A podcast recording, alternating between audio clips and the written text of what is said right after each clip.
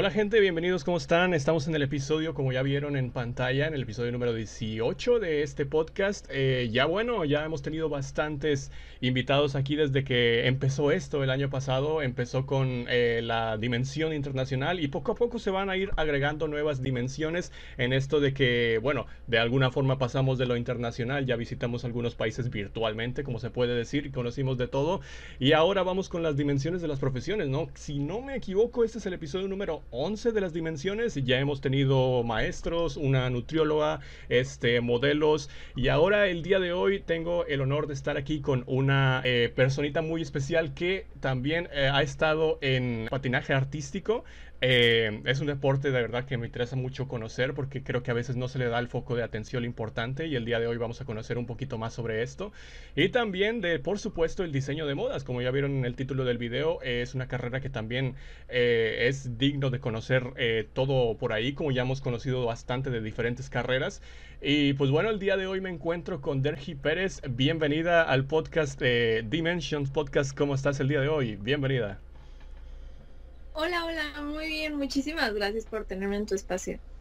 Bueno, muchísimas gracias de verdad, el honor es mío de verdad que tener eh, aquí que hayas aceptado la invitación por este espacio eh, para platicarnos un poquito de los temas que, que, vamos a tocar, que ya están en el temario y vamos a ir poco a poco adelante. Eh, pero bueno, principalmente para que te conozca primero un poquito la gente, eh, puedes eh, contarnos un poquito la historia de tu vida, cómo es, si quieres dar ahí por ahí las redes sociales para que te pueda seguir la gente también, a qué te dedicas, a qué estás estudiando y, y claro, como una introducción al principio para este, este podcast.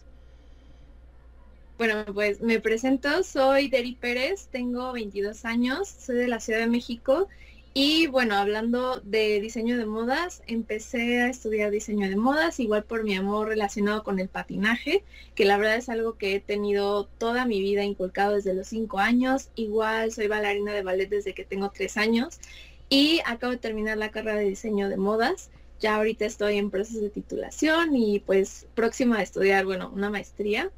Eh, también me dedico a dar clases de patinaje artístico sobre hielo eh, a niñas de todas las edades, algo que la verdad amo mucho y es mi pasión. De igual forma me sigo entrenando porque pues es importante, sigo compitiendo y pues nada, creo que eso es un poco de mí. Bueno, pues felicidades entonces por concluir la carrera. Eh, estamos, pues, por así decirlo, en las mismas instancias porque, bueno, es, yo también eh, estoy justamente en, trámites eso de, del final de la carrera de Relaciones Internacionales, así que un gusto que seamos, por así decirlo, de la misma generación, ¿no? Este, en diferentes carreras, claro. Pero sí, eh, como lo decíamos, sé que muchas personas que, que, están escuchando ahorita el podcast, ya sea en Spotify, en, en YouTube, eh, están interesadas por el patinaje. Eh, y aquí en, en, la ciudad pues tenemos unas cuantas pistas, luego hablaremos también de, de, ellas para que la gente sepa dónde se puedan pues realizar, ¿no? Estas, estas actividades. Eh, pero primero, el patinaje como tal. a ti, para ti, ¿qué significa el patinaje y cómo podrías decir que desde niña, porque mencionaste que, que, nació ese amor, eh, sí, bueno, ¿desde cuándo nació ese amor y cómo nació esa chispa por, por el patinaje, por el gusto al patinaje? Pues mira, justo yo tenía cinco años cuando, digo, creo que igual Donovan Carrillo, obviamente creo que todo México lo conoce y si no, pues es oportunidad para investigarlo. Él también menciona que pues su hermana justo empezó a patinar por una película que se llama Sueños sobre hielo, que salió en ese año. Entonces, pues sinceramente yo la vi y yo le dije a mamá en ese momento, quiero patinar, así como está patinando ella, o sea, ya es mi sueño se me hizo un deporte súper bonito, muy artístico, muy completo y ya me llevaron a clase de patinaje en donde estaba la pista Lo Más Verdes y pues ya ahí empecé, o sea, día uno y me dijo la maestra, sabes que es muy buena, no te salgas, este, o sea, sí se le ven las ganas, ¿no? Y desde ese momento hasta la fecha, pues no lo he dejado, la verdad es algo que, mm, o sea, respondiendo a tu pregunta, también creo que es un deporte súper bonito, independientemente como de toda la, obviamente toda la carga de fuerza que necesita, tanto mental, física, y sí son muchísimos retos, pero en el ámbito artístico ya verlo, o sea, como en dos minutos, tres minutos, cuatro, los que dura una rutina generalmente, pues como ahí tienes que plasmar todo el trabajo que ya ni siquiera de una semana, dos, un mes, de meses atrás, inclusive años, para en un solo momento, pues los jueces alcancen a ver todo lo que has venido trabajando. La verdad es que sí, te digo, son muchas altas, muchas bajas, pero pues en su momento es muy satisfactorio y algo muy relajante poder como tener un deporte para escapar hasta cierto punto de pues la realidad. Sí, exactamente. Y, he visto y he conocido las actividades que haces en el patinaje gracias a, pues bueno, a tu perfil de Instagram. Eh, yo sé que no es nada fácil, parece fácil, por, mucha gente cuando entra por primera vez a la pista dicen, o sea, oh my god, esto sí es de verdad difícil y, este es como en, otros deportes, ¿no? Aquí hemos tenido también invitados que nos han hablado del básquetbol y de diferentes deportes y creo que una persona no se da cuenta de lo difícil que es hasta que, pues bueno, hasta que lo intenta, ¿no? Evidentemente. Eh, pues bueno, nunca sabes qué tan, qué tan difícil es hasta que lo pruebas. Pero, pero bueno, ahora hablando precisamente de, la gente que es novata, porque seguramente también mucha gente nos estará escuchando y, no ha pisado quizás una pista por primera vez. Eh, tú que ya eres una experta quizás en la materia y has ganado campeonatos, porque yo sé que he visto algo de ahí que has, que has ganado también. este, ¿Qué dirías que, es lo necesario para, aprender a patinar? Por, por, sí, por sí mismo, si la gente se quiere acercar a este deporte, ¿qué dirías que tiene que hacer primero eh, para quizás quitar ese miedo o, o intentarlo? Sí. Pues mira, se va a escuchar así como muy, no, pues fácil, ¿no? Pero esta es las ganas, o sea, literalmente y es tener como las ganas de querer realizar el deporte, ya sea de manera competitiva o recreativa, porque también las dos se valen. O sea, hay personas que solo entran porque, bueno, o sea, me gusta el deporte, no quiero competir, pero me gusta hacerlo y pues también está la otra parte competitiva, pero pues, o sea, ya como mezclando las dos sería tener las ganas y pues justamente es algo que te puedo decir muy fácil, pero que sí es muy difícil el momento de estarlo haciendo, es quitarte el miedo porque sí, ese es como el mayor impedimento cuando entran a patinar por primera vez, o sea, e incluso eh, hasta la fecha, pues sí hay cosas de que no, la tengo que saltar, hacer dos vueltas en el aire, no es como muy natural que digamos o tres o las que se hagan, pues sí, así te llega a panicar en cierto punto, hasta los más grandes lo ha dicho, entonces, pues justo es como quitarte ese miedo y tener, o sea, me voy a caer, me voy a caer, porque no, o sea, no, es imposible no caerte entonces, pues sería eso y también, em, pues, comprometerte, ¿no? O sea, eh, tener como esa pasión por el deporte de, de no, si no me sale la primera, no pasa nada, o sea, no hay que frustrarse y es de, pues como en todo, ¿no? Seguir trabajando para alcanzar Exactamente, ¿no? Intentarlo, intentarlo, no importa las veces que caigamos y en este deporte precisamente eh, las caídas, pues bueno, es, es precisamente eso, ¿no? Eh, lo comparo muchas veces como cuando desde niños quisiéramos aprender a, a, la bicicleta, ¿no? Sin, sin rueditas, o sea, es, más o menos el, mismo proceso y, claro, ya lo hablábamos antes, creo que es un deporte visualmente bello y, a veces la gente dice como que, eh, que se le pasa la idea por la cabeza de quiero practicar otro deporte y de, entre los típicos que la gente pregunta, pues yo veo en los típicos quizás los cinco más típicos, fútbol, básquetbol, voleibol, béisbol. Eh, ajá, y todo lo que termina en bol, pero este, creo que, que, está el tenis, uh, el patinaje y habrá otros pocos que también la gente quiera practicar aparte de todos los, los, típicos, ¿no? Entonces por eso también es muy, muy importante dar estos mensajes para que se eh, popularice más este deporte. Em, pero bueno, a veces no hay, no hay en dónde practicar el, algunos deportes que son poco populares por eso mismo. Quizás no hay tantas pistas o como en el básquetbol no hay tantas canchas quizás y, o en algunos es más caro, entonces por eso es, es también difícil. Pero bueno, ahora desde tu perspectiva, eh, cuéntanos un poquito si es posible eh, de cómo fue aquella vez que ganaste el primer lugar en una competencia, y ahora sí hablando de competencia de patinaje, em, y cómo son este tipo de competencias dentro del mundo de patinaje, porque si, si son de varias rondas que tienes que hacer más o menos y, todo este, este rollo. La primera vez que gané primer lugar, mm, uy, no, creo que tenía como, como siete años un nacional. Gané por primera vez mi nacional tenía siete años y, o sea, no sabía cómo reaccionar porque literal me voltearon, me dijiste, es que ganaste primero.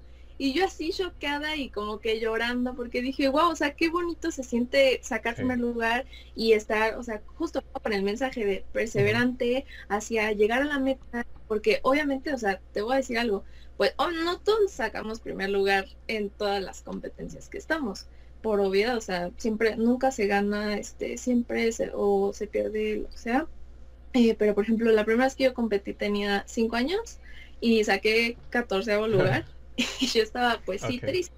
Y mi mamá me dijo, o sea, siempre recuerdo mucho eso cuando estoy muy bajoneada, desmotivada, siempre la recuerdo que me dijo, es que, o sea, esta es la única vez que se quedan en este lugar, porque tú vas a ir nada más para arriba, para arriba, para arriba. Y la verdad es que algo que me ha ido motivando mucho pero pues sí como que siempre he tenido ese mensaje de es que no se, o sea, no se pierde hasta que ya estás en la etapa final. Respondiendo igual a lo que me estás diciendo de cómo son las competencias, tenemos, estamos conformados por una federación, la FEMEPADISHI, ajá, que es la Federación Mexicana de Patinaje Artístico sobre Hielo aquí en nuestro país, y eh, se, bueno, se maneja por diferentes asociaciones ya dependiendo de los estados de la República, por ejemplo, la Asociación de Nuevo León, del Estado de México, Yucatán, etcétera. Entonces lo que procede es que hay diferentes competencias, tanto oficiales y no oficiales. Las no oficiales es más como dentro de las mismas pistas. Sí puede ir a competir gente externa de otras pistas, pero lo que se maneja más o lo que se le da un poco más de prioridad es a las competencias oficiales, que son Hielo Juegos, el Open International, y las nacionales, por supuesto. Ya hay algunas que van poniendo, por ejemplo, en Puebla, en Nuevo León, que son oficiales, pero las que te comento son las más importantes. Y el proceso es, pues ya te da, llega la convocatoria, es convocatoria abierta a todos los patinadores que estén en una asociación, en este caso, y se tiene que pagar una cuota para que tú puedas competir, tienes que llevar tu coach, eh, ya los viáticos corren por tu cuenta y el día de la competencia ya depende de qué nivel eres. Por ejemplo, en, el, en mi caso, que soy nivel intermedio 2, ya es, por ejemplo, hacer dos rutinas llamadas corta y largo. Programa corto y programa largo. Y el programa corto es de 2 minutos 20, si no mal, ajá, 2 minutos 20.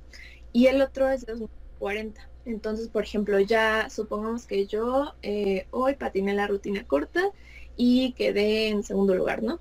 Entonces, por ejemplo, mañana el orden de salida cambia conforme a eh, cómo te fue en la competencia. La que quedó en último lugar, pues pasa primero y así sucesivamente. Y pues sí, así es como funciona un poquito. Ok, pues interesante modo de competencia. Eh, ahí para que la, gente se dé una idea de cómo son estas competencias eh, ya un poco a nivel nacional, un poco a nivel este, competitivo, más competitivo. Eh, y muchas felicidades por esto, porque seguramente que es un recuerdo que tienes muy presente. La primera vez siempre se tiene muy, muy presente de, este, la primera vez que ganas algo, ¿no? Desde el primer lugar en cualquier deporte.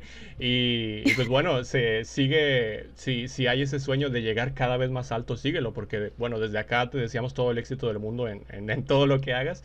Y, y, este, hablando precisamente de sueños, eh, hablando precisamente de sueños, ¿cuál dirías tú que es tu meta final con esto de, del patinaje? ¿Hay algún escalafón allá tan arriba que, que quisieras eh, capturarlo? Digamos, yo sé que a, lo mejor eh, lo que estoy pensando en mente, te diré si, si es eso cuando me lo digas lo que creo que, puedes contestar. Pero ¿cuál sería tu, meta final con esto del patinaje? Porque yo sé que hay, hay muchos, eh, hay mucha competencia quizás se puede decir, y hay muchos eh, niveles de competencia ya a nivel internacional, muchos eh, diferentes competiciones, pero ¿qué es aquello a lo máximo que aspiras en este deporte?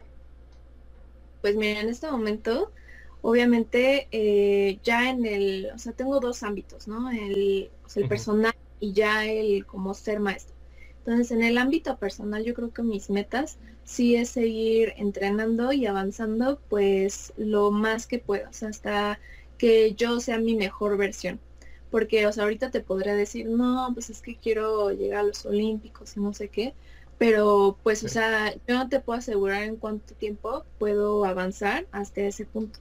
Entonces, o sea, yo aprendí que tengo que llegar a ser mi mejor versión y sí, o sea, mi meta sí es avanzar hasta un punto que diga, avancé, este, hice dobles, hice triples, hice todo lo que estuvo en mis manos y pude y obviamente sin dejar de disfrutarlo porque lo menos que quiero en mi vida es, o sea, que me pase lo de, a ver, es que no estoy avanzando, me estoy frustrando y todo y pues no es la meta porque creo que, o sea, el sueño de, de mi yo chiquita de cinco años es, me metí para disfrutar el deporte.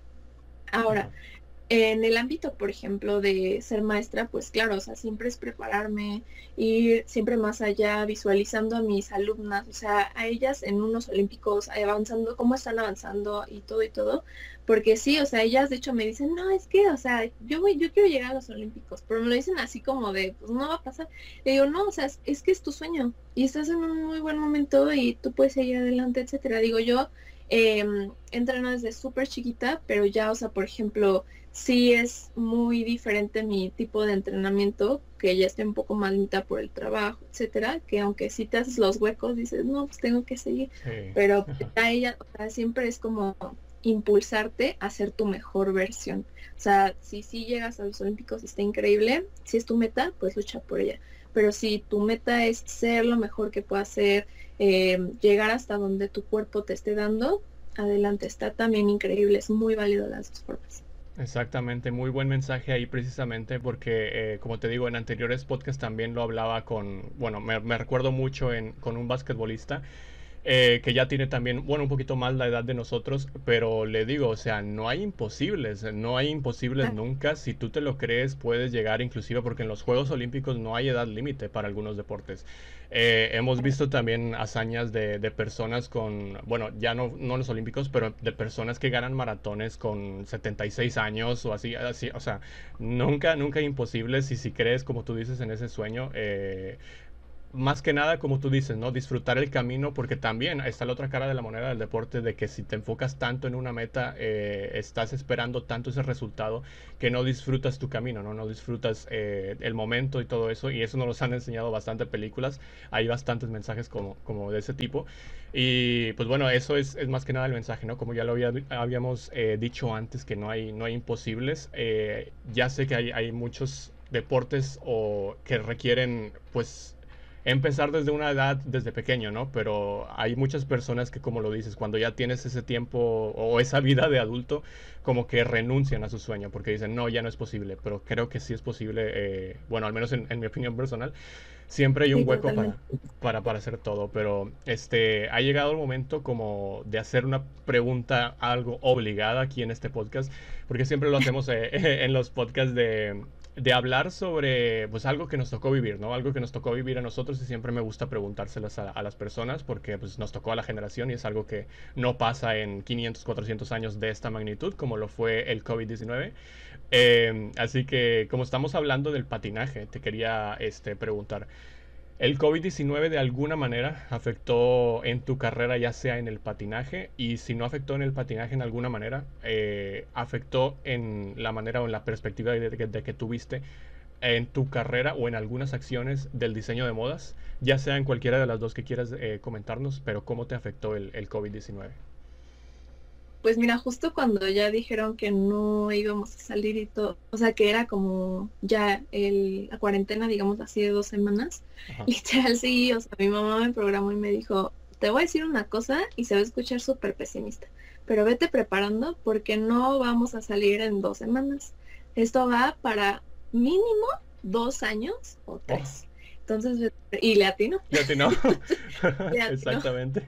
Entonces, pues yo la verdad sí dije, a ver, es que, pues sí, o sea, ni modo, me voy a tener que adaptar. En el ámbito del patinaje, empezaron a dar clases en línea, de clases de piso se le llama, que es hacer como los mismos ejercicios o ejercicios que te puedan ayudar para tu rendimiento.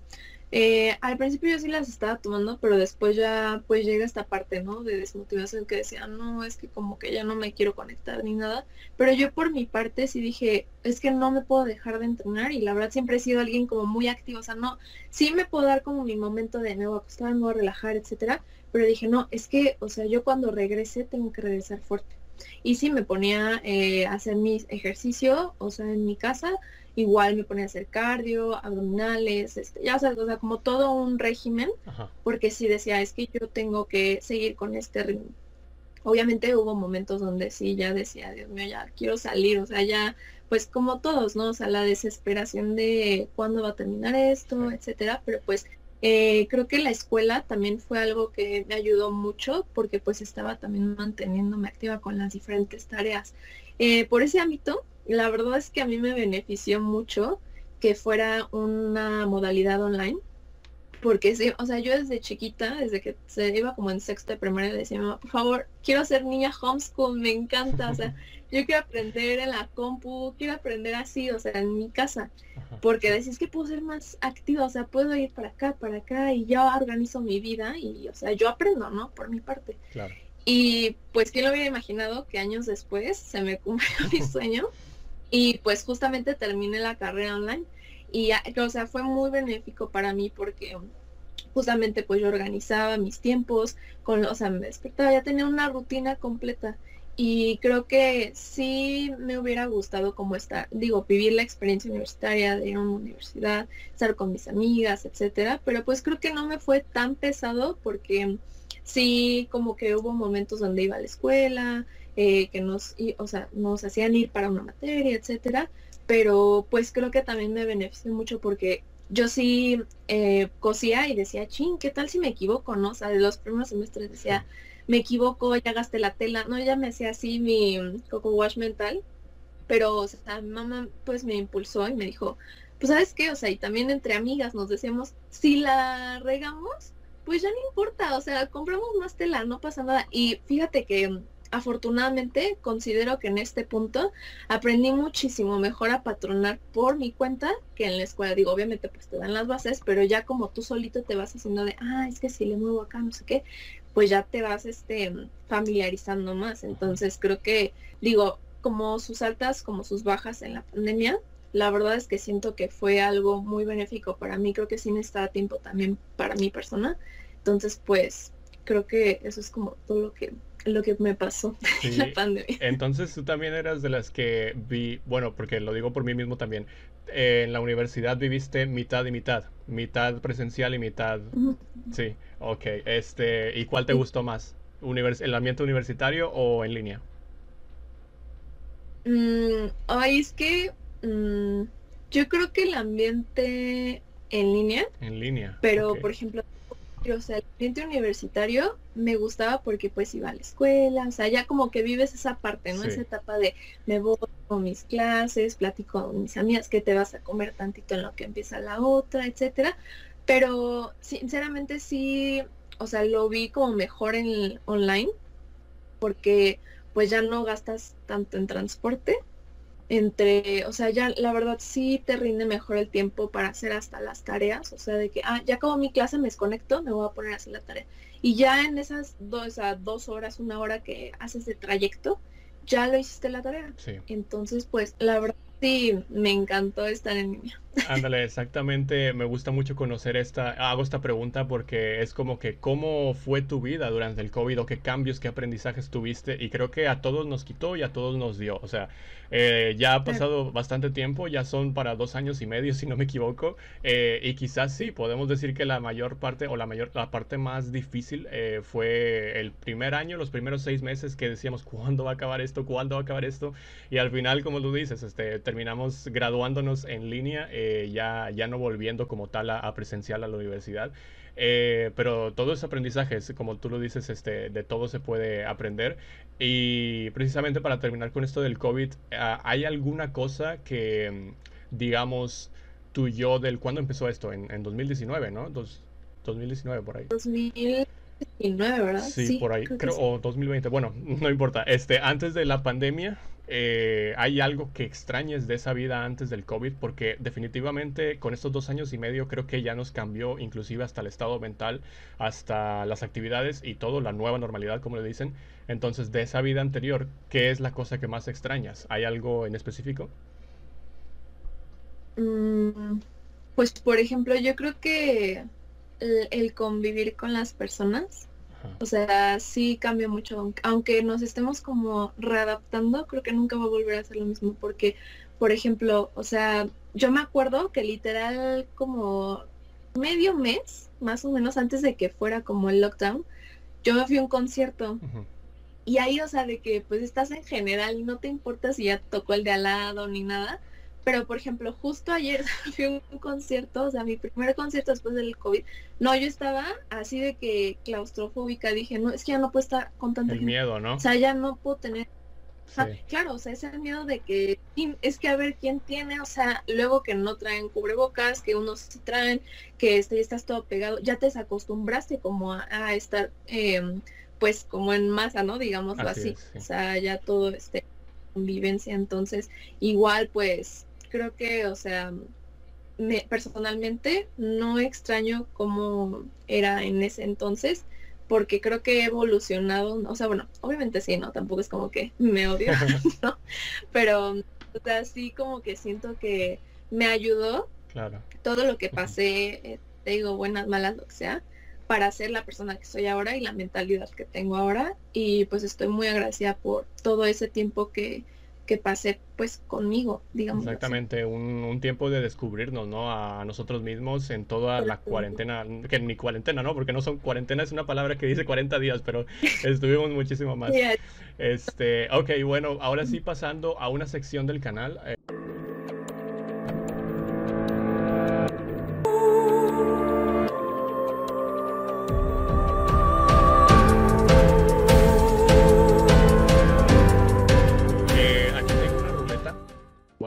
Ahorita, ahorita, ahorita que se cargue te la voy a enseñar.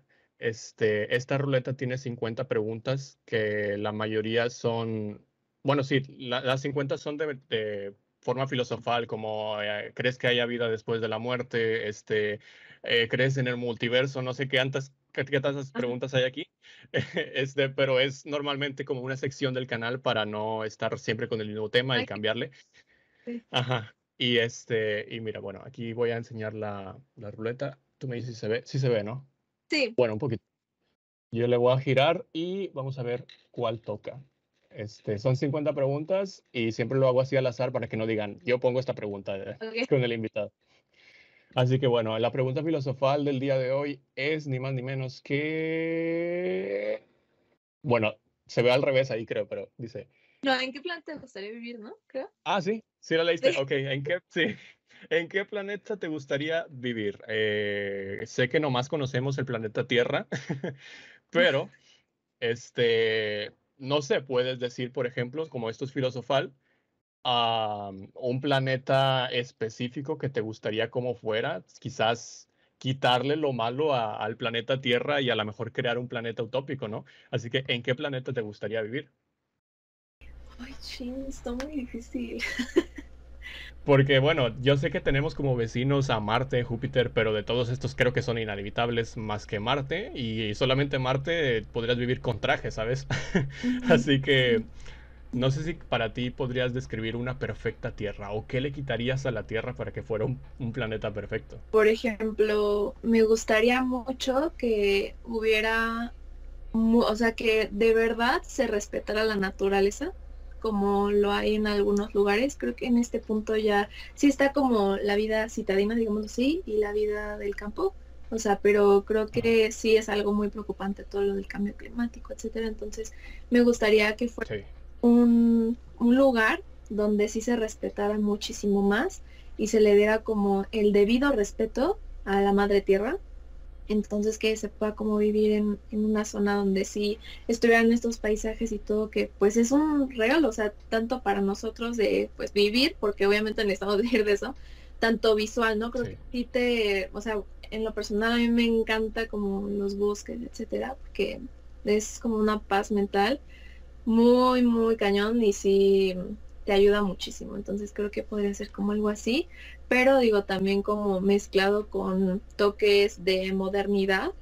Eh, no sé, tal vez tipo, ya me voy a escuchar muy supersónicos, entonces no sé, algo como, mm, eh, no sé, que vivamos igual arriba para respetar lo que está abajo. Eh, ah, puede ser más o menos como eso, pienso yo. Sí, está bien, me gustó. Y precisamente para eso es esta sección, ¿no? Para filosofar, para que pensemos en, no sé, puede sonar algo utópico, pero ojalá podamos llegar a eso, ¿no? Porque necesitamos cambiar las actitudes aquí para, para reducir lo que está haciendo el, cambio climático, el calentamiento global que bueno, inclusive hay personas que no creen, eh, ojalá que, que, podamos hacer las cosas bien porque madre mía, o sea, sí realmente estamos, eh, bueno, al menos a mi parecer, creo que cada vez nos, cada vez en el verano se siente más caliente. Al, menos aquí en, Monterrey yo creo que Eh, cada, cada verano lo he sentido dos o tres grados más y ya estamos llegando a 45 y no me quiero ni imaginar. Imagínate cuando lleguemos a, 50 y que eso sea lo normal. O sea, no, no, no puede ser. No, sí, eh, pero bueno. Personas pues ya se están quejando de que el, calor y no sé qué es como de, es que voltea a ver todo lo que están haciendo. O sea, de verdad voltea y checa toda la, o sea, cómo pues gastan el agua, digo, todo lo que ya desafortunadamente pues sabemos, ¿no? Hasta este... El agua, claro. pues sí. Sí, ves a 10 kilómetros a la redonda y ves pura, pura ciudad, o sea, ¿dónde están los árboles, no?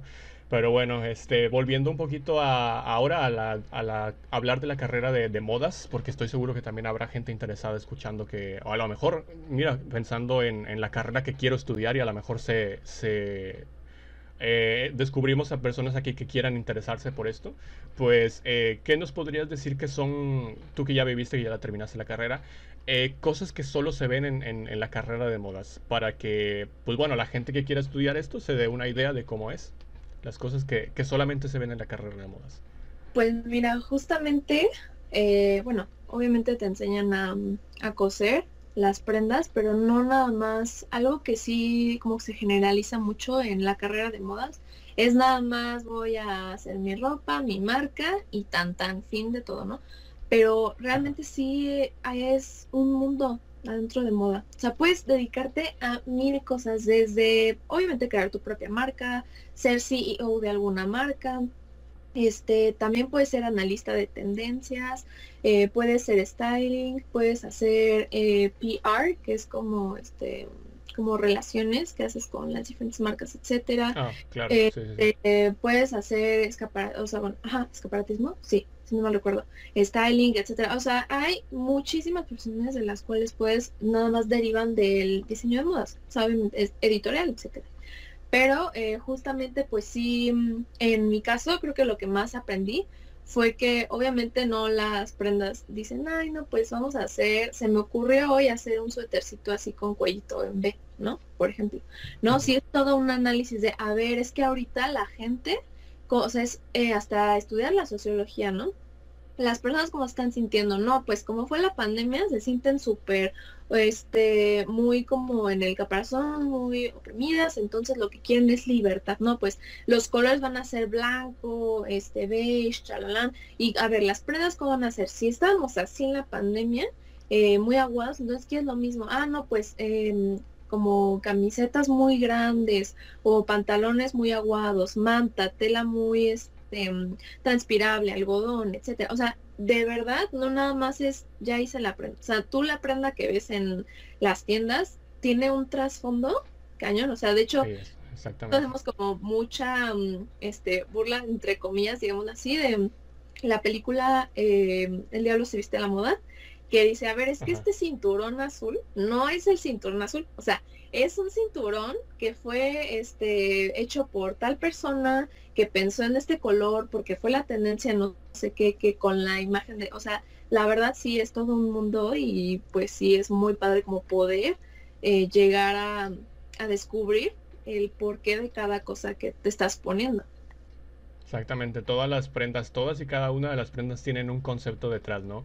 Y esto precisamente es el diseño de modas de lo que se trata. A mí, eh, fuera de todas las bromas que hacen, como tú dijiste que, lo generalizan mucho, eh, a mí me gusta mucho, ¿eh? O sea, me gusta mucho la moda, eh, fue, o sea, porque sé que no es fácil, como tú dijiste, todo el trabajo que hay detrás para construir quizás un, nuevo modelo o diseño tiene que ver con la perspectiva de la población, ¿no? De lo que se está viviendo en ese momento para sacar y para que impacte y para que tenga popularidad, ¿no? Para que se haga eh, a la moda, ¿no? Como, como, se, como se suele decir. Y, o sea, bueno, la gente a veces no dimensiona, podríamos decir, como que eh, qué es lo que tiene que pasar una prenda para llegar a ese escaparate, para llegar a ese maniquí, para, para el final. Eh, a mí me gustó mucho cómo lo presentaron en la película, no sé si la hayas visto, de Cruella el live ah, action, que nos da una idea y, me encantó cómo la plasmaron de, pero pues es, eso básicamente, de, cómo es conforme a la época, todas las, prendas, que de hecho si nos da tiempo ahorita vamos a ver un, video de, cómo ha evolucionado la moda.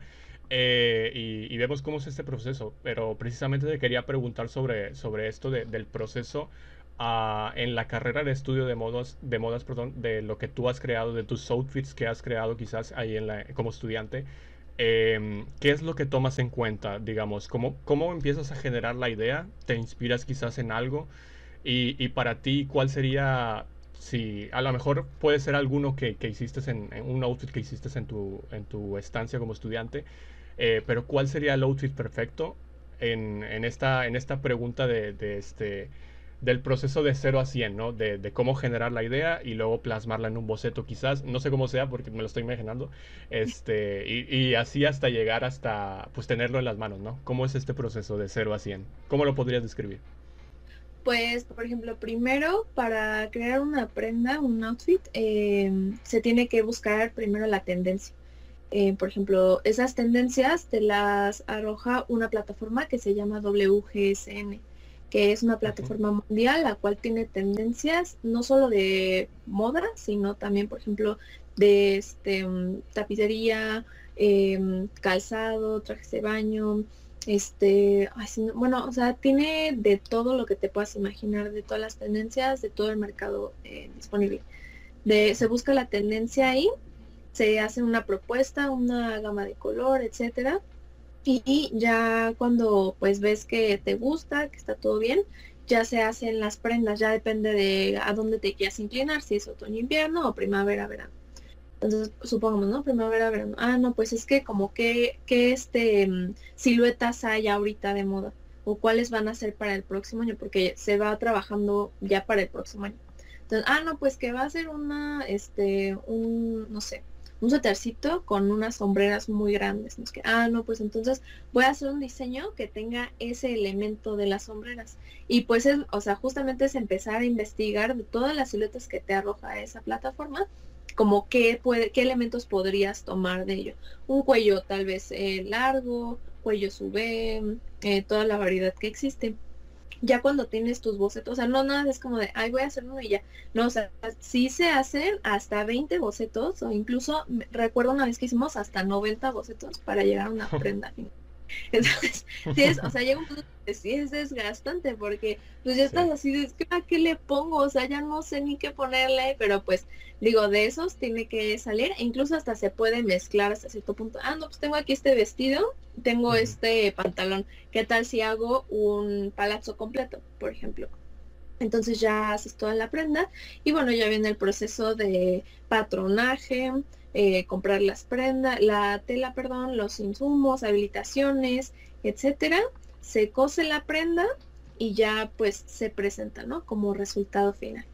Ahí está, mira, eh, para los que decían, ahí estaban preparando su comentario de que no, el diseño de modas es fácil, no, no lo es, este, lleva todo un proceso detrás. Eh, y claro, es que creo que no podemos decir outfit perfecto como tal, porque de, como tú lo dices, depende mucho de la época y como vas trabajando a, una, una temporada antes, ¿no? O sea, estás construyendo lo del invierno cuando estás en el verano y así. Eh, este, uno, quizás uno es perfecto para el invierno, pero pues ese no es perfecto para todo el año, porque ni loco te vas a poner eso en el verano, una ropa de invierno, ¿no? Y, más con el calor de acá, que hay en, en, la mayor parte de México. Pero bueno, hay, hay cada persona que yo creo que para gustos esto, eh, la moda es infinita.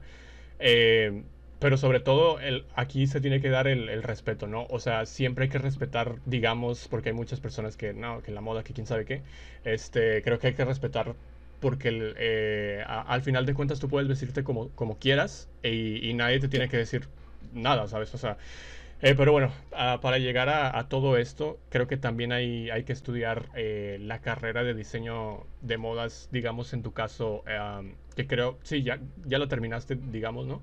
Este, para ti en, en todo este proceso, si alguien te pregunta, ¿Qué fue lo más difícil que se te hizo durante como estudiante en la carrera de diseño de modas? ¿Qué le responderías a esa persona? Eh, aquello que se te hizo más complicado en, toda la carrera. Pues fíjate que eh, tener que saber organizar mis tiempos fue fundamental. O sea, la verdad es que yo nunca sufrí la carrera y creo que también es algo que tienes que tomar en cuenta, no nada más para esto, sino para todo, ¿no? Eh, o sea, por ejemplo, yo las primeras, yo no podía desvelarme antes, nada. O sea, yo a las 10 de la noche me estaba así muriendo de sueño horrible. pero llegó un punto donde te, o sea, te empiezas a desvelar y es de que chin, pero es que ya se, o sea, ya tengo tres proyectos más, no he dormido, pero nunca lo hice como eh, sin ganas. Fue de, ah, no, pues me gusta, o sea, estoy aquí relajada y pues ya, o sea, tienes que terminarlo. Es uno, saber organizar bien tus tiempos y pues también justo algo que sí se me hizo súper complicado fue quinto semestre nos metieron muchísimas materias. Creo que fue el semestre más pesado que he tenido en toda la carrera. Fue un semestre pesadísimo. Hicimos dos colecciones, este, que fueron dos prendas totalmente, bueno, creo que fueron cuatro o tres prendas, no recuerdo bien, pero fueron dos materias diferentes. Entonces, pues tenías que hacer dos colecciones diferentes, dos tendencias diferentes y todo el proceso que te acabo de decir en dos veces. Eh, igual tuvimos una materia que se llama análisis de tendencias, pesadísima, porque pues era, o sea, siéntate y e investigale toda la semana, porque no te van a aceptar lo que investigaste de Wikipedia. Será, de verdad, te sientas y lees y lees y lees y a ver, y lo tienes que explicar, pues no me lo puedes leer, etcétera. Pero, pues digo, o sea, ya después de eso, que pasa quinto semestre, si pues te llevas todo el aprendizaje, ¿no? De, abrir ya trabajé bajo presión, que es lo que pues generalmente pasa en diseño con lo de la costura, etcétera.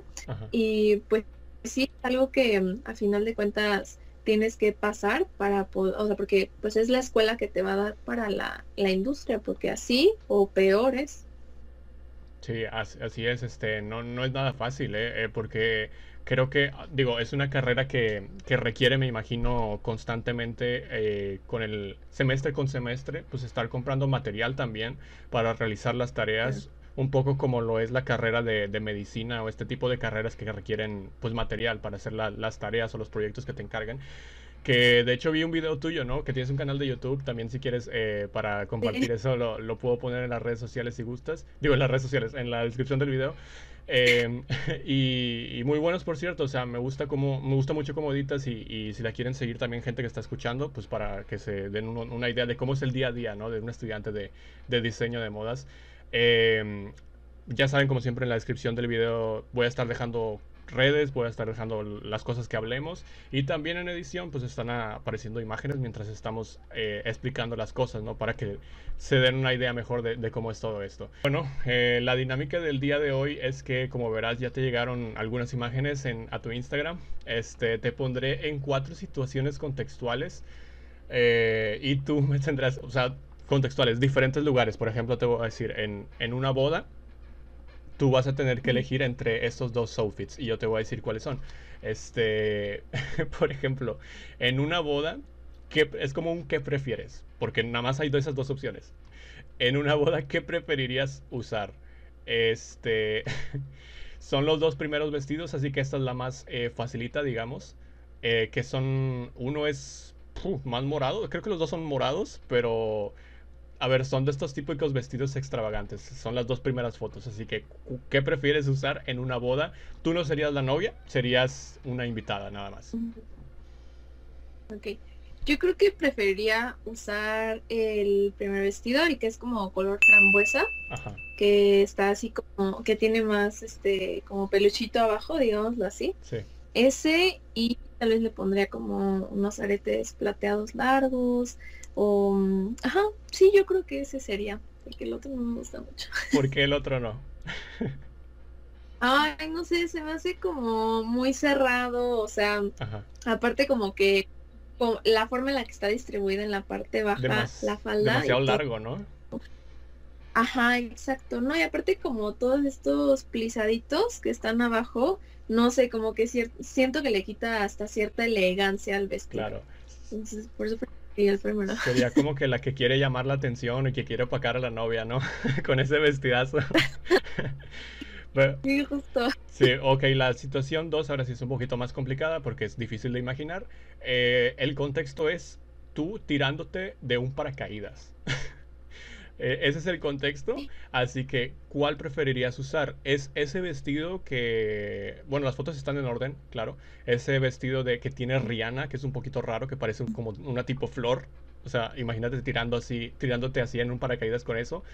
O la que está abajo, justamente, que es este como un vestido, eh, no sé cómo describirlo, es un vestido blanco que tiene alas y rodeado por círculos. Así que, ¿cuál de los dos preferirías para tirarte de un paracaídas? Yo siento que sería más icónico como el primero, como el de Rihanna, porque todos esos como, no sé, creo que son círculos, ¿no? Se estarían como volando cuando estoy cayendo. Y el otro creo que sería hasta cierto punto complicado eh, si me aviento por lo de la falda que tiene como, creo que es como alambre, no sé si sea alambre, si es este hilo, lo que sea, pero creo que sería un poco hasta complicado. Ajá. Yo creo que sería el primero. Sí, como que el otro es como que se va a desbaratar todo, ¿no? no sé, es bastante raro. Ajá. Ok, el siguiente contexto es en la playa. Mm, los dos siguientes eh, outfits no son precisamente para la playa, pero ah, tienes que elegir alguno de estos dos. Que es, estamos viendo a un señor de Rusia que estos abrigos son para temperaturas de menos 20 grados allá en Rusia, en Siberia.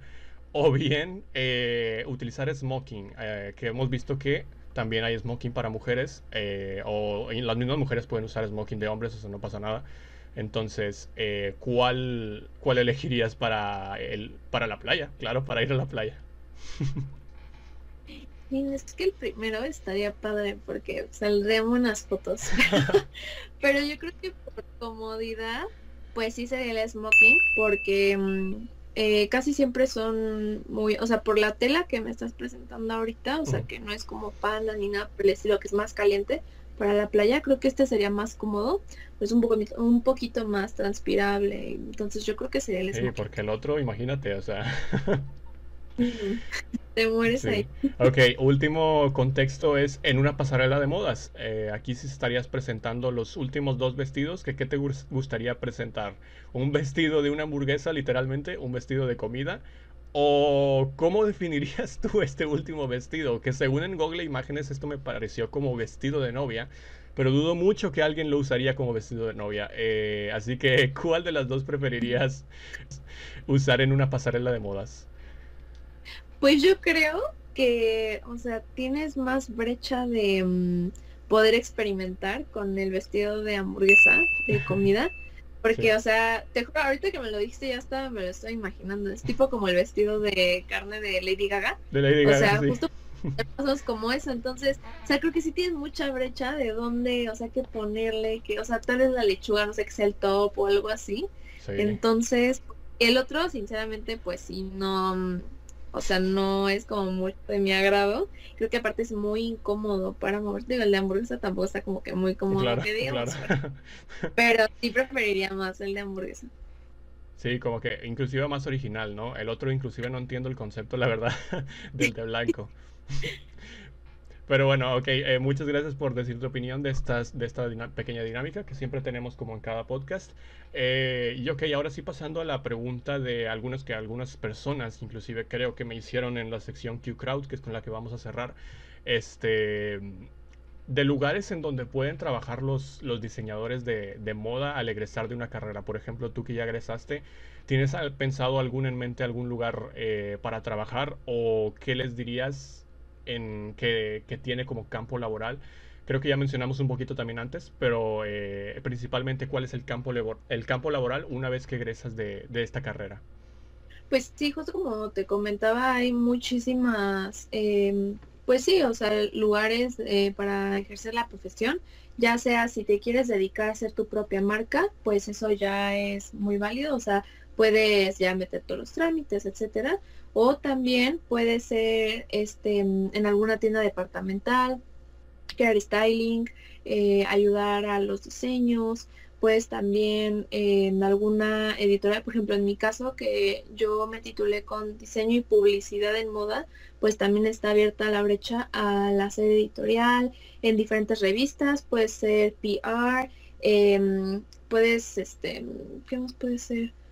Analista de tendencias justamente, también creo que eh, no es algo como tan conocido eso. Eh, o sea, bueno, si te, o sea, si le pregunto a alguien en la calle qué, es eso, pues no, vas a ver ni qué. Pero es justo como eso de Cool Hunter, más o menos. Y pues sí, creo que son algunos de los ejemplos. Pero la verdad es que sí hay como muchísimas cosas en las cuales te puedes dedicar. También está, obviamente, sino que como tanto está la industria de la moda como tal de eh, porque no todo es así como de, ay, la pasarela bonito, este, mm, arreglar la, la ropita o escribir, etcétera. También está el campo de la maquila, o sea, porque también es como todo un monstruo gigante súper importante que sí ahí es de, eh, obviamente pues también puedes entrar diseñando, dirigiendo, poner tu propia maquila, hay de, pues sí, para todos, digamos así. En mi caso no tengo en este momento como em, algo así que te diga, ay, quiero trabajar aquí, pero me gustaría trabajar en alguna revista de moda escribiendo, es algo que siempre me ha gustado mucho y creo que soy buena escribiendo. Y también me gustaría, obviamente, pues para mm, en un futuro poner, en un futuro esperemos no tan lejano, que sea cercano, poner mi propia marca de ropa y también eh, pues tomar experiencia, ¿no? Porque no da que pues ir a aprender y saber cómo se mueve como toda esta, esta situación, pues no ayude, ¿no? Bastante campo, ¿eh? Inclusive creo que ahí también podemos relacionar un poquito el marketing porque como, dijiste es algo de diseño también, de, publicidad. Entonces es, es, es, una de las dudas que tiene mucha gente también, ¿no? Al, al, momento de elegir una carrera, al momento de terminarla y ahora en qué voy a trabajar, ¿no? Pero bueno, bueno también inclusive en lo más alto, por, por así decirlo, trabajar para marcas como Gucci, Versace, o sea, y bueno, hablar ya de las grandes marcas, que es lo que se nos viene a la cabeza. Eh, pero ¿cómo llegamos ahí? ¿En dónde trabajamos? Pues bueno, mientras conseguimos algo, ¿no? Antes de, que, de ir a todo ese sueño y, ir escalando poco a poco. Este, muchas de estas cosas, como te dije, me recuerdan como a, a, lo que mencioné a la, película de Cruella y ahí, ahí me gusta mucho cómo representan distintos, eh, distintos tipos de épocas a través de distintos eh, vestidos. Y precisamente hablando de aquí tengo el, el video que no tiene una muy buena calidad, que digamos, mira, de hecho, si estás viendo el video y lo que hago aquí. Ok, de hecho la calidad máxima del video es 240p, no sé por qué lo hicieron así. Entonces, bueno, vamos a reaccionar a este video que son los looks de 100 años de moda. Eh, son dos minutos y vamos a ir diciendo opiniones de a ver cuál es tu época favorita. Eh, tú que tienes eh, más experiencia en modas, a ver qué te parecen los, los este, outfits que presentan. Así que, pues bueno, vamos a darle play, ¿no? son 100 años. No sé desde cuándo vayan a empezar, si son 100 años, ahorita estamos en 2000, ¿qué? 2022, a ver, ok, 1915. ¿A ti te gusta este, lo usarías, el, por ejemplo, el de la mujer? Ah, me gusta porque se me hace muy clásico, o sea, como muy tradicional y muy elegante, o sea, por los sombreros y todo esto. Igual el tema de los hombres, se me hace súper elegante como estos, em, los trajes de cuadro, las gorritas, entonces creo que sí lo usaría. Está muy elegante, sí. Creo que precisamente esa es la palabra. 1915 es la guerra mundial, ¿eh? Así que bueno, le, voy a darle. Este, me gustan mucho las boinas a mí, pero bueno, en cuestión de los hombres. 1925, oh, creo que aquí hay un salto bastante pronunciado, ¿no? Se ve eh, cómo era no sé cómo describirlo, más anticuado, más gris, y ahora se ve un poquito más colorido, ¿no? En, en 1925, no sé. Sí. Ajá. No sé qué te parezca. Sí, totalmente. Ajá. Ay, perdón. no, pasa nada. Eh, no, justo sí creo que, o sea, hay un salto, ¿no? Digo, en el otro que es como más, hasta se ve en la silueta de, las, por ejemplo, en el de la mujer, se ve justo como el vestido puede ser un poco más apretado y en este ya es como más holgado, o sea, ya está la misma silueta, le va dando como este aire de ya pasó como esa época, ¿no? Y de los colores, justo que comentas también. Sí, exactamente. Vamos a ver cómo afecta la Gran Depresión, que aquí creo que fue en 1929, a 1935, que es casi otra guerra mundial. A ver.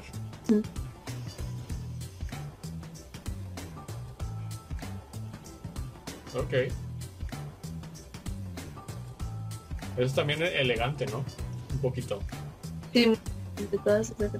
de hecho, el traje de hombre se podría ver bien incluso hoy en día. ok, 1945, terminando la guerra mundial. No sé qué te parezca estos dos. Eh, ¿Te gustan? Pues sí me gusta mucho, o sea, esta situación de los guantes me fascina, o sea, creo que es de mis favoritas los guantes. Eh, hace ver muy elegante. Y pues también, o sea, como estas siluetas que marcan mucho la cintura, me parecen muy lindas, muy estéticas y creo que es muy bonito como todos los cortes que tiene. Y también en el caso de, del hombre, pues igual, ¿no? Algo muy, este, mm, pues muy representativo de esa época, que eh, igual muy elegante, pero ya no tan elegante como lo era mm, en, por ejemplo, 1915 creo que vimos al principio. Sí, 15. Sí, precisamente te quería decir eso, que como que es menos elegante el del hombre. A mí me gusta mucho más cómo, se, cómo, cómo representaron al de la mujer. Aquí no sé, eh, siento, a ver, el, el, siento que el sombrero está de más en el del hombre, pero son, son opiniones de aquí. Y este, bueno, yo no soy muy fan de los chalecos, pero vamos a ver cómo cambia en 10 años más. Ya nos estamos acercando un poquito más. Bueno, ya pasamos las, las guerras mundiales, así que aquí debería ser un... Ah, mira, más como ochentero, ¿no? La de piel en el hombre y aquí más fresco el, look de la mujer. Ah, caray, bueno, esto me parece un poquito raro del hombre en 1965, todo de un color y en el de la mujer no sé qué opinas tú. El de la mujer, no sé si estoy bien, si no, pues corríjanme, pero eh, no sé si recuerdo que esas son las épocas de Jackie Kennedy, si no mal recuerdo. Sí. ¿no? No, sé, la verdad. No, porque me dan muchos aires a Jackie Kennedy. O sea, justo como estas gorritas, este, la forma del, del vestido, creo que sí, pues, o sea, me gusta, es muy, muy lindo. Igual del hombre, me recuerda un poco como tipo Andy Warhol, no sé, más o menos. Sí. Algo así, Sí, muy, bueno, es que ya estábamos llegando a los 70, claro, muy, muy 70, 80, yo lo veo el del hombre. Y este, los guantes de otra vez en tendencia, ¿no? De la mujer. Que en 1975. Bueno, este sí, ya ahora sí. El del hombre es total dance, ¿no? De pista de baile. Muy disco, ¿no? Sí, y de la mujer la mezclilla, que se estaba poniendo más a la moda, me imagino. Elvis Presley, evidentemente. Los ventas.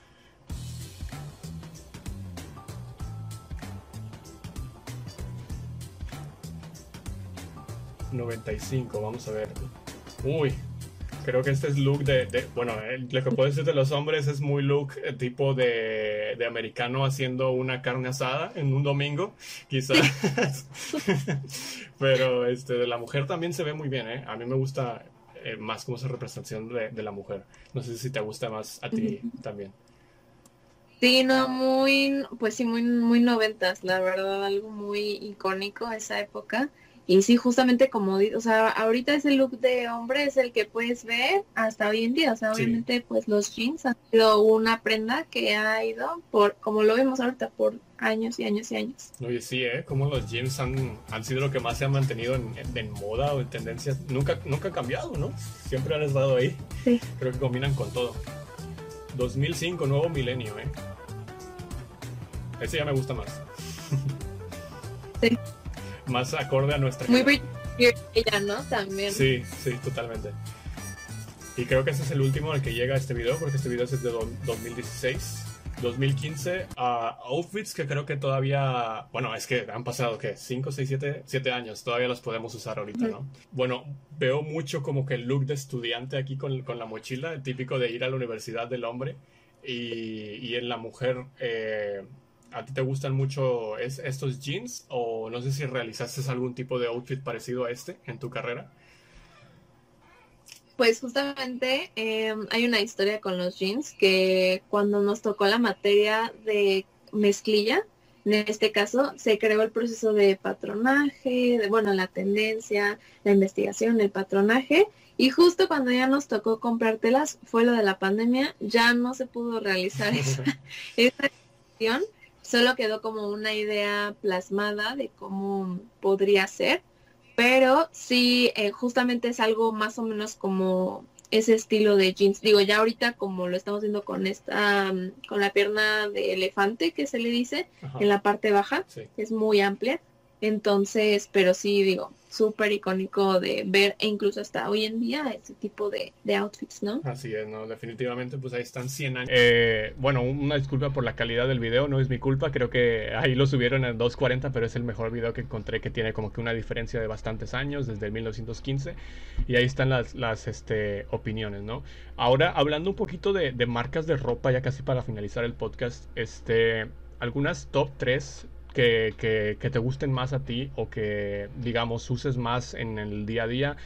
Puede ser de que uses porque las uses más o, un diferente por qué, porque te parecen muy elegantes, porque te parecen muy originales. Este, pero top 3 marcas de, ropa que tú dirías. Eh, y aquí voy a preparar mi libreta para apuntar un poquito y saber un poquito de las mejores em, marcas de ropa según una experta de moda, ¿no?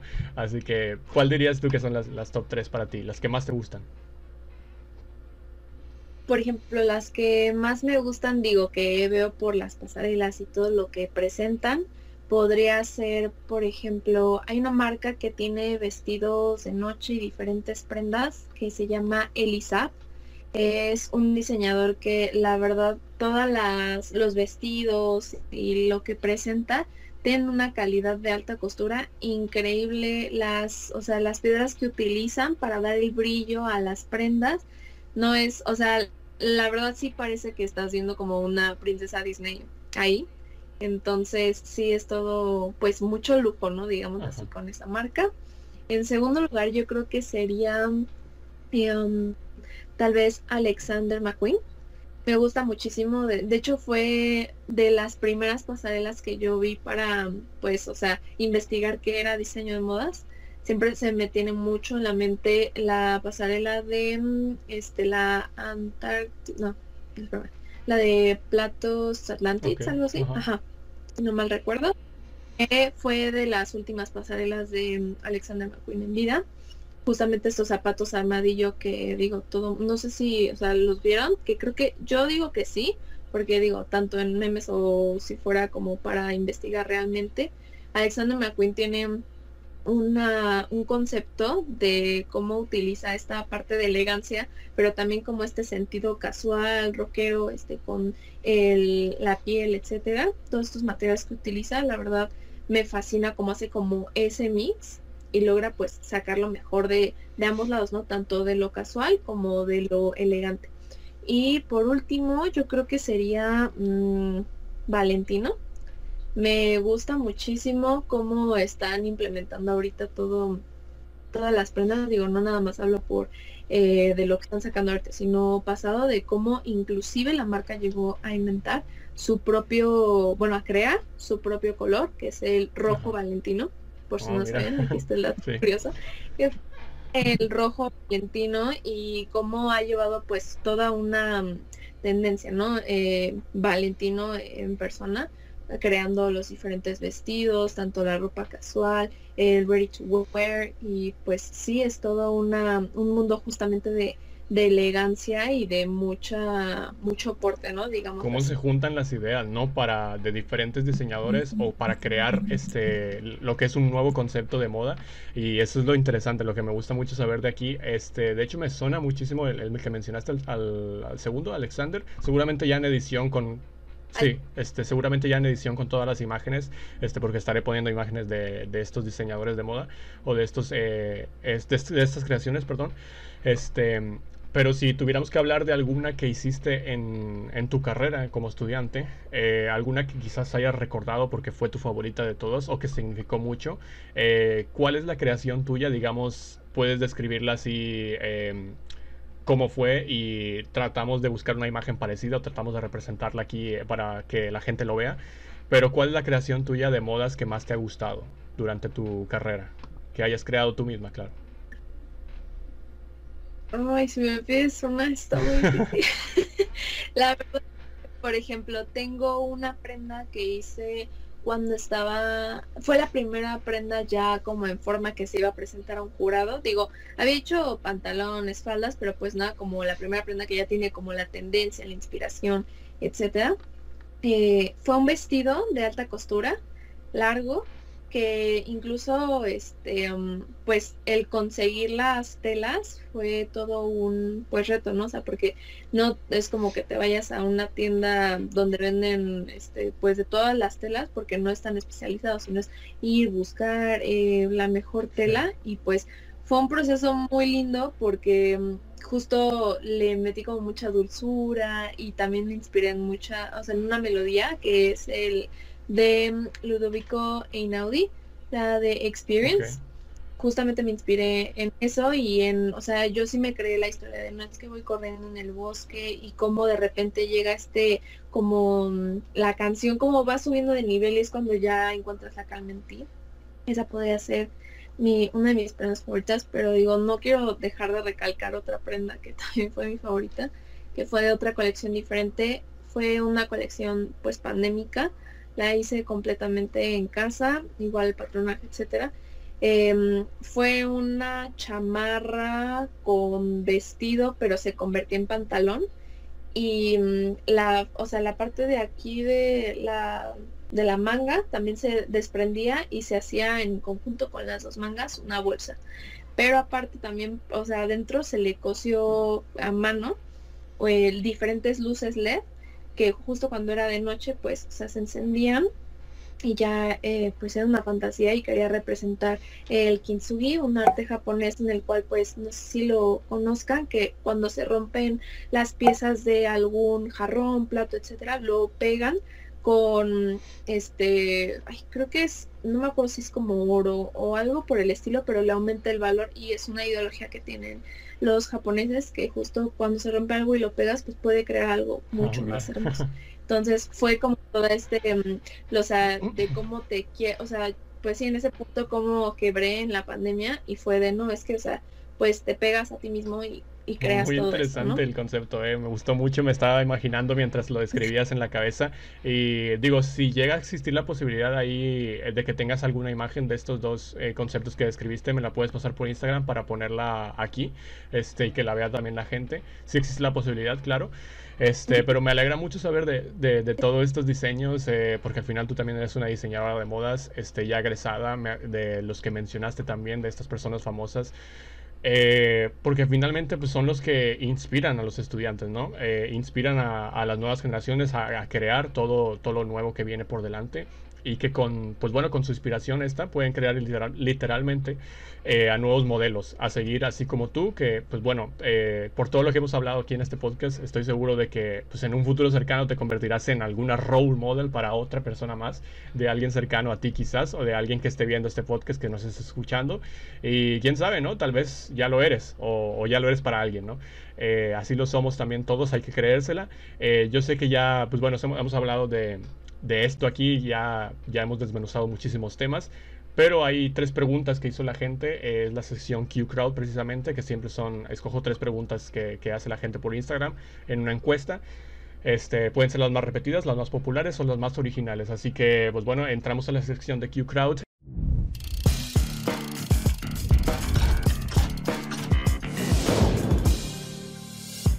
Y eh, aquí Ignacio de la Mora nos pregunta, eh, ¿Es caro estudiar diseño de modas? Pues la verdad sí es algo caro, o sea, desde el comprar los materiales, justo como lo comentabas en algún punto, tienes que comprar muchísimos materiales, no solo son las telas, es el adquirir si tu escuela, por ejemplo, no te está brindando el apoyo o las máquinas o lo que sea, tú tienes que comprar hasta cierto punto tus máquinas para obviamente poder trabajar en casa y tener esa libertad de poder avanzar tus proyectos. Eh, puedes comprar, y igual tienes que comprar obviamente eh, las telas, alfileres, todos los hilos. Em, bueno, digo, en el caso que no tengan eh, plancha especializada, este, para, digo, si la ocupa tu mamá, pues, o sea, está bien, perfecto que ocupen la misma plancha, este, si no, pues ya una parte, obviamente. Eh, también, por ejemplo, si se tiene clases de ilustración, como a mí también me lo dieron, tienes que comprar diferentes cuadernos, plumones, que la verdad, pues los plumones, digo, Copic, por ejemplo, si están medio caros, aquí di alguien plumones Copic. Em, igual si te piden pues mucho material, que a final de cuentas eh, yo no lo vi como un gasto como tal, es que es para la escuela, sino lo vi como una inversión, porque hasta cierto punto, por ejemplo, la máquina a mí me sirven estos puntos, en este, en este momento me está sirviendo para crearle los vestidos de patinaje a mis alumnas y poder eh, venderles los vestidos e incluso pues empezar justamente a crear eh, alguna marca o algo así. Igual la ilustración, pues hay, hay, personas que se dedican a ilustrar y pues te venden las ilustraciones y todo, entonces pues es una inversión que se le da. También obviamente pues es saber, saber dónde comprar para que pues te salga lo más barato posible, ¿no? Sí, claro. Y interesante cómo hiciste así ese, ese match entre tu carrera que es diseño de modas y lo que es tu patinaje, ¿no? De que les, les quieres eh, hacer el diseño de modas a, las nuevas generaciones quizás del patinaje, este, ya como maestra quizás. Y es muy interesante cómo, cómo se hace el match, ¿no? De, todo esto. Creo que incluso vi un video tuyo que mencionabas este, que incluso en la facultad quizás puede haber algunos eh, momentos en los que te pueden prestar material, pero como son tantos los alumnos, pues al final de cuentas te sale mejor comprar ¿no? Por, por ti mismo. Este, uh, ok, eh, la siguiente pregunta nos las hace Hilda Magazine, así se llama, el usuario, y nos dice, ¿cómo le haces, está refiriéndose al patinaje, cómo le haces para no fallar en las movidas difíciles del patinaje? Porque no es fácil, ¿eh? claro. O sea, y refiriéndome a los elementos, ¿cómo hago para que me salgan el sí? Sí, digamos, en, supongo que se refiere a las movidas de estas, bueno, porque yo he visto algunos videos de patinaje de algunos, eh, algunas uh, movidas, como por ejemplo los saltos y las vueltas y todo eso. Pues mira, ¿cómo te preparas más que nada? Pues justamente es probarlo, digamos así, o sea, de que si hablando de un salto que ya tienes, ¿no? Pues obviamente ya es estarlo practicando y practicando y practicando para que no se vaya perdiendo la memoria muscular que tiene tu cuerpo pero si es un salto nuevo que te están enseñando, es literal desde el piso, a ver, ¿cómo va a ser el salto? Eh, tienes que poner el pie así, tal, tal, tal, te lo tienen que desmenuzar. Ahora, ¿cómo lo vamos a hacer acá? No, pues tienes que hacer esto, esto igual, desmenuzar. Ya para ponerlo en práctica, literal es como lo vas haciendo tú, como se va eh, organizando todo tu, tu memoria muscular. A ver, es que ahorita me están diciendo que estoy poniendo así el, cuerpo, entonces me voy a poner un poquito más para acá. O ah, es que tengo el dedo aquí, lo tengo que poner así, ¿no? Entonces justamente es pues prueba error, o sea, tú lo tienes que ir haciendo hasta que llega un punto donde va a salir y ya el, o sea, el chiste de esto es ya me salió y no más me salió una vez, o sea, tienes que seguirlo practicando para volver a este ciclo de la memoria muscular y así con cada paso que se va enseñando. Ah, pues muy interesante, ¿eh? Si encuentro un video también voy a, a ponerlo ahí, de, a ver, de, de, los movimientos, claro, este, para que se dé una idea a la gente también de lo difícil que es. Y bueno, la última pregunta ya para terminar ahora sí esta sección, que es eh, Goals Fixed nos las hace y dice, si tuvieras que elegir en una empresa eh, como diseñador, diseñadora de modas, perdón, ¿en cuál te gustaría o en cuál trabajarías? Ay, muy difícil. Una solamente una, me dice aquí. yo creo que um, me gustaría trabajar para Vogue porque Vogue, justo, okay. eh, o sea, eh, dando como pie a lo que había respondido, me gusta mucho escribir y soy muy observadora, entonces, por ejemplo, no descarto la posibilidad en algún punto ir, por ejemplo, a las pasarelas y poder examinar cada una de las prendas que se están presentando, porque tienes que hacer como un reporte de, mm, digo, o sea, si han tenido la posibilidad de meterse a la página de Vogue, ahí igual como que te van describiendo qué significa cada cosa, en qué se inspiró el diseñador, la marca, la tendencia y todo esto. Entonces, pues qué más que ir, presenciar todo esto y poder escribir acerca de ello y obviamente vivir la experiencia de estar al lado de pues muchas personas importantes de, o sea, sin dejar de destacar a los diseñadores y pues obviamente incluso en algún futuro pues hasta Anna Wintour, ¿no? Claro, sí. Eh, de hecho, hablamos con una modelo aquí en este podcast, no recuerdo qué episodio, hace como tres episodios, y también nos dijo que les gustaría muchísimo eh, trabajar para Vogue, porque creo que es como que la, una de las mayores metas, ¿no? Inclusive para diseñadores, como para modelos, para muchas personas. Este, pero bueno, de verdad que me he divertido bastante en este podcast, ha sido bastante eh, de aprendizaje para todos nosotros, tanto con el patinaje, tanto, tanto con los diseñadores de moda, con los diseños de modas, perdón, este, la carrera todo lo que hemos hablado aquí. Y bueno, eh, esta va a ser la primera edición del podcast en la que vamos a cerrar con el minijuego del podcast, porque nos faltaba eso. Este, y vamos a hacerlo así un poquito rápido, que es este. Se llama Guerra de Palabras. Cada, cada podcast hacemos un minijuego diferente. Eh, en esta Guerra de Palabras, no sé si alguna vez habrás visto este minijuego también. O sea, a mí cuando estoy escribiendo los podcasts, si se me viene un juego a la mente, digo, este puede ser perfecto para el podcast y lo voy añadiendo y así. Entonces, este es uno de los que se me ocurrió. Este, lo he visto por ahí también. Más que nada es para ver cómo estamos en el eh, agilidad mental, que estamos, bueno, yo puedo hablar por mí mismo, seguramente me vas a ganar, así que este... haz de cuenta que tenemos que eh, no es no voy a poner un tema sino que solamente voy a decir una letra y, por ejemplo, yo digo, no sé, cualquier palabra eh, que se te venga a la mente. Por ejemplo, si digo la letra F, digo, no sé, Federico, y luego tú otra letra con, con eso, y otra letra yo, y otra letra tú, con F solamente, hasta que, hasta que uno de los dos se equivoque, y ese es un punto para el otro. El primero que llegue a tres puntos, gana. Eh, solamente, por ejemplo, si yo digo, es la letra C, casa, ahora te toca a ti. Por ejemplo, di una, la que sea.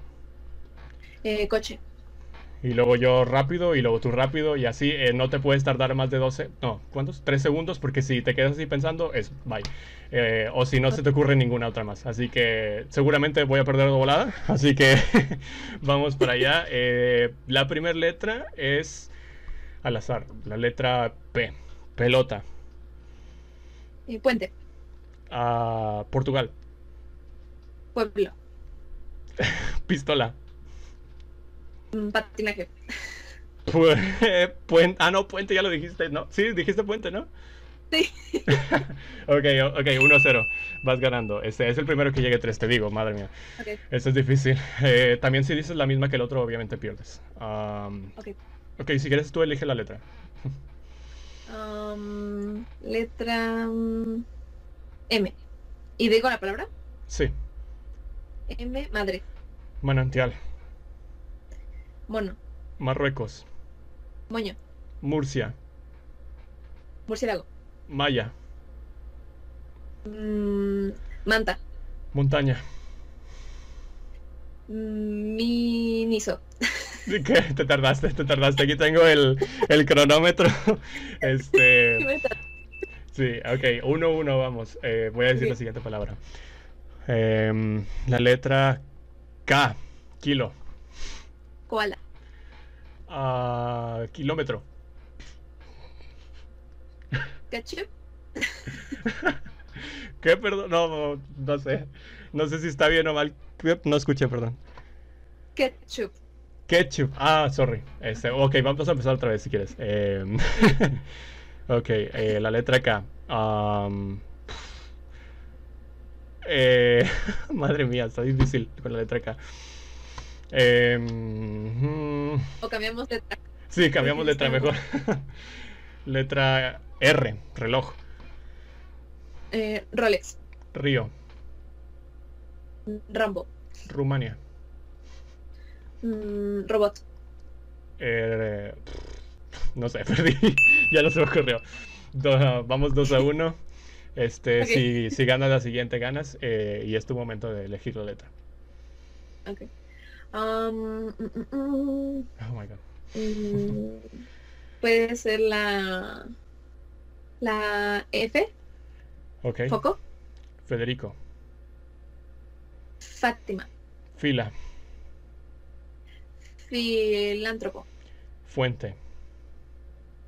Feliz. Finlandia. Eh, felicidad. Francia. Fauna. Focalización. Flora. Foco. Flor. Foca. Finta. Flauta. Foca. Foca, ya la dije. Ay, Dos, dos. Fíjate, lo que vamos a hacer para desempatar, para que se ponga un poquito más difícil, solamente van a ser palabras que tengan que ver con moda. ¿Ok? Este, con cualquier letra, obviamente, pero que tengan que ver con moda. Así que bueno, este, modelaje. Manta. modelo. Mm, metro. Diseño. Ma... Ay, no, máquina. Ah, ah, outfit. Eh, Mashon Mashola. Ajá, escaparate. Em, no, pero era con M, ¿no? No, era de, la cual- de cualquier letra. Ah, no. yo te entendí con M y yo así. Bueno, si quieres lo, po- lo podemos dejar en empate porque creo que lo hicimos bastante bien. Nos equivocamos. Yo me equivoqué una vez, tú me equivocaste una vez, así que lo dejamos bien. Eh, pues bueno, esto ha sido el episodio número 17 del podcast. De verdad que muchas gracias por aceptar la invitación. Eh, eh, esto va a estar, como te digo, en, YouTube y en Spotify. Gracias a la gente que lo escuchó también por ahí. Eh, esto hemos hablado un poquito de lo que es el diseño de modas, de lo que es el patinaje. Ha quedado, yo creo que, algo de mucho aprendizaje para todos nosotros y creo que es lo más importante del podcast. No sé si quieras dar un mensaje final ya para despedir ahora sí el episodio.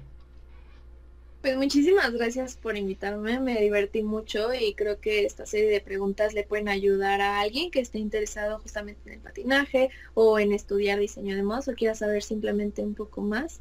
Y pues igual, no sé si puedo decir mis redes sociales Ah, para claro, sí, que sí, me sí. sigan. Las redes sociales eh, para que te Eh, sigan. sí.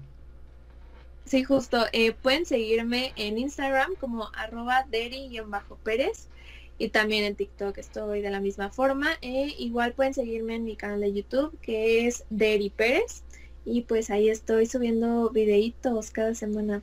Totalmente recomendado el canal, gente, para que la vayan a visitar. Y como ya les dije, todo va a estar en la descripción del video para que puedan ir al link directo. Y también este, todas las imágenes, todo lo que comentamos va a estar apareciendo en edición. Así que, pues bueno, esta ha sido la edición. Muchísimas gracias de verdad otra vez por aceptar la invitación. Ha sido una hora y cacho de, de charla que se me ha ido bastante rápido. De hecho, ni siquiera tomé agua. Este, eh, que eso quiere decir que ha sido la plática muy amena. Así que te agradezco muchísimo. Y pues bueno, esta ha sido la edición número 17 del Dimension Podcast. Podcast, perdón. Nos vemos a la siguiente edición. Chao. Gracias por estar ahí.